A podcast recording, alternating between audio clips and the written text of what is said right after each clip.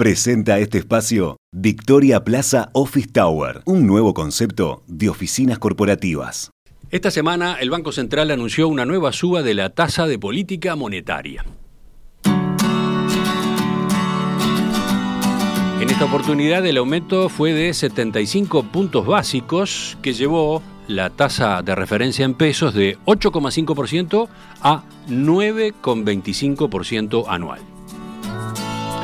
No parece haber otra receta seria con la cual apuntar a reducir las expectativas de inflación. Había adelantado hace algunos días el presidente del Banco Central, Diego Labat, en una entrevista con el diario El País. Ayer, a su vez, Labat disertó en un almuerzo organizado por la Asociación de Dirigentes de Marketing y allí sostuvo que la política monetaria funciona, aunque es posible que la convergencia a los objetivos planteados al inicio de su mandato probablemente sea más lenta. ¿Qué efectos tendrá este giro de la política monetaria sobre la inflación? ¿Cabe esperar además impactos a nivel cambiario?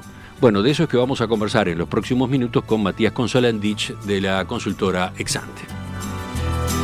Matías, ¿qué tal? Buen día, ¿cómo estás? Buen día, muy bien, ¿ustedes? Muy bien. Matías, ¿te parece si empezamos eh, por repasar eh, en qué contexto se da esta decisión del Comité de Política Monetaria? Bárbaro. A ver, la decisión de subir la tasa eh, se está dando en un marco de mucha preocupación por los niveles de inflación que tenemos en Uruguay. El aumento de esta semana, digamos que fue el, séptimo desde que el Banco Central empezó a recorrer este camino de ajuste de tasas en agosto del año pasado. En ese momento los aumentos empezaron siendo de entre 25 y 50 puntos básicos, pero este año y con la inflación que está arriba del 9%, las subas se tornaron eh, más fuertes digamos que en, lo que va de 2022 ya llevamos dos aumentos de 75 puntos básicos en los primeros meses de este año. En abril la suba fue de 125 puntos y ahora tenemos un incremento adicional de 75 puntos básicos. Entonces, en definitiva, llevamos casi 5 puntos porcentuales de ajuste de una tasa de política monetaria que estaba en cuatro y medio al inicio de la pandemia a una tasa ahora de 9.25 como señalaba Emiliano recién. Matías, eh, el Banco Central mencionó en el comunicado que divulgó el martes eh, que ahora la política monetaria, dijo, ingresa en una fase contractiva. ¿Podemos explicar a qué se refiere? ¿Qué quiere decir eso? Es, es un concepto técnico, pero que en términos generales lo que quiere decir es que según el Banco Central pasamos a tener una tasa de interés que es lo suficientemente alta como para empezar a operar en el sentido de bajar la inflación. Ahora tenemos una, una tasa nominal que es de 9.25 si la comparamos con la inflación pasada, que en abril fue de 9 de 9,4, todavía no es, no es una tasa positiva en términos reales, pero si la comparamos con las expectativas de inflación que tienen los agentes, por ejemplo, tomando el plazo a, dos años, que es el horizonte relevante para la gestión de la política eh, monetaria, según lo que dice el Banco Central, entonces la tasa sí entró en, terreno positivo. Tomando esas expectativas de inflación a dos años que tienen los analistas, estamos con una tasa positiva de algo más de 2% en términos, en términos reales, es mayor a la tasa que el Banco Central considera y que comunicó como esa tasa neutral, esto es eh, la tasa que en teoría no impulsa ni frena a, la actividad económica. Matías, y el Banco Central anunció que no va a parar aquí, ¿verdad? Sí, a ver, el comunicado del martes se refirió que van a haber al menos dos subas adicionales de 50 puntos en los próximos meses, eso nos va a dejar con una tasa de 10.25. Si te parece, repasemos cómo es que eh, bueno, una tasa más alta opera para reducir la inflación, ¿verdad? Bueno, digamos que son esencialmente tres los mecanismos de transmisión que tiene la política monetaria para actuar sobre, sobre el nivel de precios.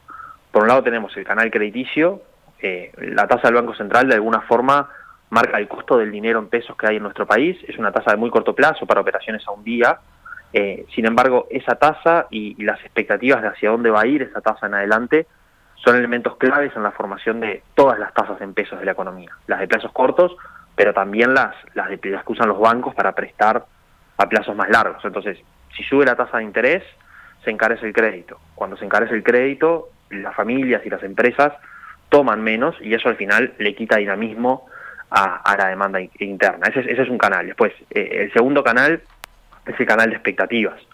Está eh, muy documentado que las expectativas sobre la inflación futura inciden en, lo que es la inflación en, cada momento del tiempo. Un ejemplo claro de esto es eh, que los ajustes de precios y salarios que hacen las empresas en gran medida depende de, las expectativas que tienen sobre la inflación futura. Entonces, el Banco Central, a través de la política monetaria y a través de, la, de su comunicación, busca, llamémosle, convencer al mercado de que la inflación va a bajar y espera que por sí eh, eso contribuya a que, a que la inflación baje.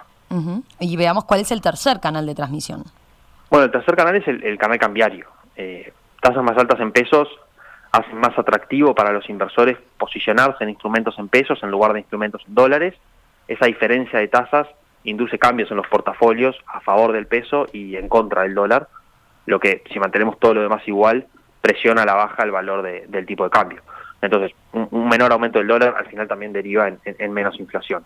Los tres canales operan en cierta medida, aunque a nuestro juicio en Uruguay el canal cambiario es un canal es un canal clave. ¿Por qué decís eso, Matías? Bueno, porque las, eh, el canal de expectativas en Uruguay es un canal con poca potencia, o al menos con bastante menos potencia que en otros países. Lo digo porque tenemos un, pobre historial de cumplimiento de las metas de, inflación. Eso hace que las expectativas de inflación respondan poco a los anuncios que hacen las, las autoridades en cada momento del tiempo. A eso, en este momento, se le suma que los anuncios que hizo el Poder Ejecutivo sobre los ajustes eh, adicionales de salarios y de pasividades probablemente tampoco ayudan a anclar las expectativas. Y después, el canal crediticio es un canal de por sí débil, porque somos una economía con, con un crédito bastante dolarizado. Entonces, eh, mover las tasas en pesos no modifica el costo de financiamiento de tres cuartas partes del financiamiento que hay hacia las, hacia las empresas. Sí opera para, para el crédito a las familias, que se otorga esencialmente, se hace en, moneda nacional, eh, pero el crédito a las familias viene en franco crecimiento y con tasas de interés que vienen bajando por lo que es la competencia entre, entre los bancos y las, las instituciones financieras. Lo, comentaba el otro día mi compañera eh, Alicia Corcoles en el programa. Y además existe un, spread bastante grande entre lo que es la tasa del Banco Central y las tasas de estos créditos. Entonces, no es trivial que el crédito se vaya a encarecer mucho con, con estas subas de la, de la TPM. Entonces, por esto es que señalamos la, la importancia que tiene el canal cambiario. Eso no quiere decir que los otros canales no, no traccionen nada, solo que este es un canal eh, relevante en Uruguay. Mm. Eh, el martes cuando se conoció lo que fue la, primera suba de, perdón, la, primera, la nueva suba, la reciente suba de, la tasa de política monetaria, el dólar bajó eh, 2% prácticamente, ¿no? Y, ayer volvió a caer, eh, se situó por, por debajo de los 40 pesos con 50. ¿Se puede atribuir este comportamiento a esta decisión del Banco Central? Creo que, no, lo pondría en esos términos porque lo cierto es que el mercado ya esperaba que el Banco Central subiera la tasa, aunque probablemente la magnitud con la que lo terminó haciendo eh, pudo ser más grande de lo que de lo que se anticipaba, pero también es relevante eh, considerar lo que está pasando en el contexto externo y lo cierto es que el martes fue un día de caída del dólar en muchos mercados, no solo, en, no solo en Uruguay. Pero sí, de todas maneras, creemos que, que es uno de los factores que está detrás de lo que viene siendo el comportamiento a la baja del tipo de cambio que estamos viendo en Uruguay en los últimos meses y que en algunas otras ocasiones comentamos en, este espacio. Bien.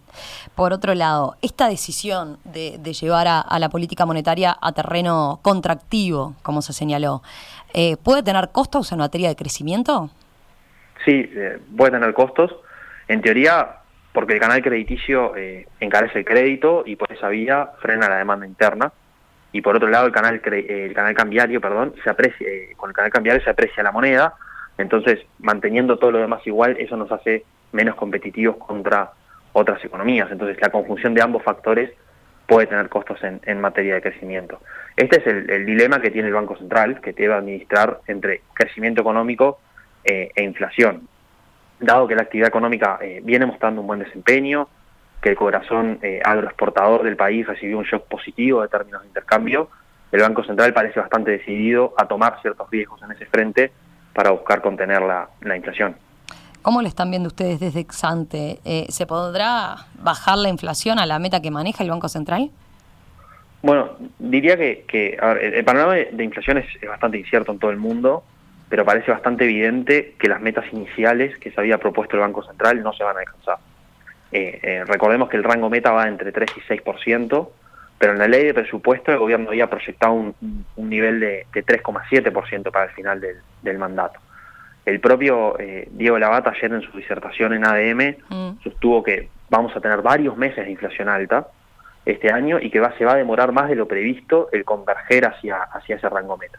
Incluso señaló que lo más prudente sería esperar eh, una convergencia a la parte alta de ese rango meta y no a, la parte a la parte baja. Nosotros, eh, a ver, nosotros en Exante pensamos que es correcto que el Banco Central se haya corrido a una política monetaria algo más restrictiva. Pensamos que si ceden las presiones externas debería haber un espacio para que baje la, la inflación en Uruguay de los niveles actuales, pero al mismo tiempo eh, eh, es bien importante subrayar que la eficacia que tenga la política monetaria está muy condicionada por lo que hagan el resto de las políticas macroeconómicas. Con el próximo ciclo electoral que se acerca, es bien clave monitorear, monitorear eh, cómo se mueve la política fiscal y cómo se mueve la política salarial. Sin consistencia entre las políticas macro, va a ser muy difícil lograr bajar la inflación a la meta, o por lo menos será muy difícil lograrlo sin un costo excesivo por parte de la actividad económica.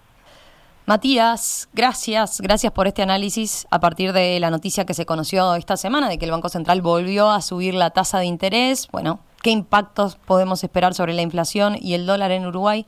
De eso conversábamos contigo. Un abrazo, gracias. Nos reencontramos en los próximos días. Buena jornada. En perspectiva, más que un programa, más que una radio.